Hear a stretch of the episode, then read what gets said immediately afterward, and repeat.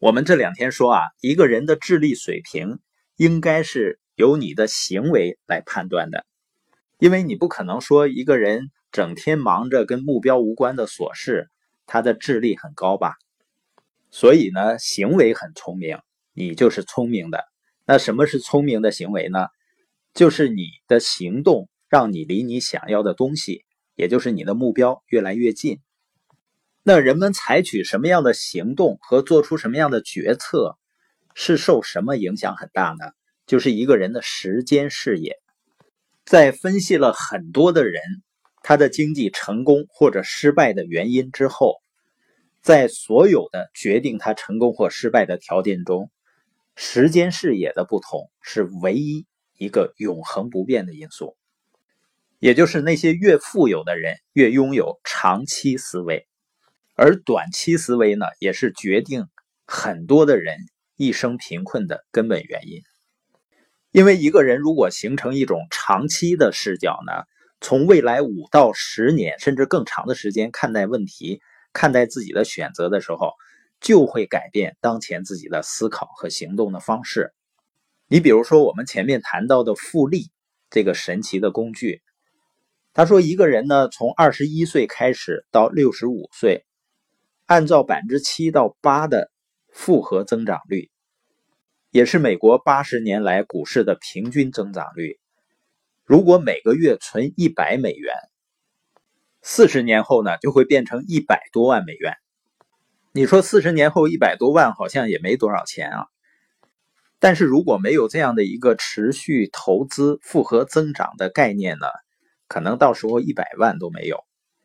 那再举个例子。比如说，每年存一万四千块钱，复合增长率呢是百分之二十，这样呢，四十年下去，总共的金额会超过一个亿。那你说四十年总共才存进去五十六万，怎么会有一个亿呢？这里的关键呢就是百分之二十的年复合增长率。当然呢，这得达到巴菲特的那个投资水准，但是它说明了复利的。复合增长的威力，所以当你有一个长期视角来看待自己的投资的时候，你会发现呢，你的思考和行动方式就会不一样了。比如呢，我在资本市场也有一点投资，我有时候开玩笑说呢，这个投资等我孩子结婚的时候做嫁妆，那可能需要二十年以后呢。那你觉得我会买那些垃圾股吗？巴菲特说呢，买股票就是在买企业。你觉得我会买什么样的企业呢？巴菲特呢买股票的观点是十五年甚至是终生持有，就是因为他的长期视角，所以呢他的行为、他的思考就跟大多数人是不一样的。那复合增长呢，要么就是钱的复合增长，但一开始的三年五年呢，你是看不出来任何的变化的，所以呢很多人是等不及的。另外一个复合增长呢，就是消费者的增长。钱的复利呢，就叫利滚利，就是利息能够再继续带来利息，也就是增量能够继续带来增量。那如果你的生意、你的消费者能够帮助你带来消费者，带来的消费者继续能够带来消费者的话，这种口碑效应最终呢会带来巨大的增长。当然呢，它跟金钱的复合增长一样，一开始呢，你看着都是不起眼，都是缓慢的增长。所以长期视角中有一个词至关重要，就叫牺牲，或者叫呢延迟满足。那些越成功的人呢，他越愿意牺牲或延迟满足，因为他们愿意享受未来更大的回报。那怎么形成看问题的长期视角呢？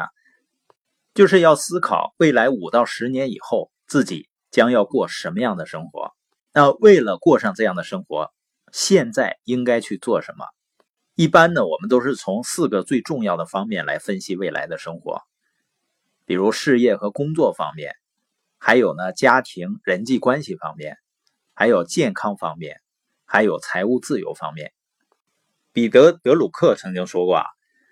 大多数人通常高估他们一年内能完成的目标，但会极大的低估了他们五年内能够完成的目标。在今天这个时代呢，普通人通过五年左右的时间实现一定程度的财务自由是完全有可能的。今天播音的重点呢，就是我们要决定用长远的眼光来看待问题，来做出选择，要成为强烈的未来导向性的人。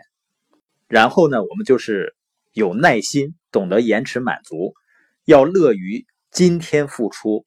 来享受一个更加美好的未来。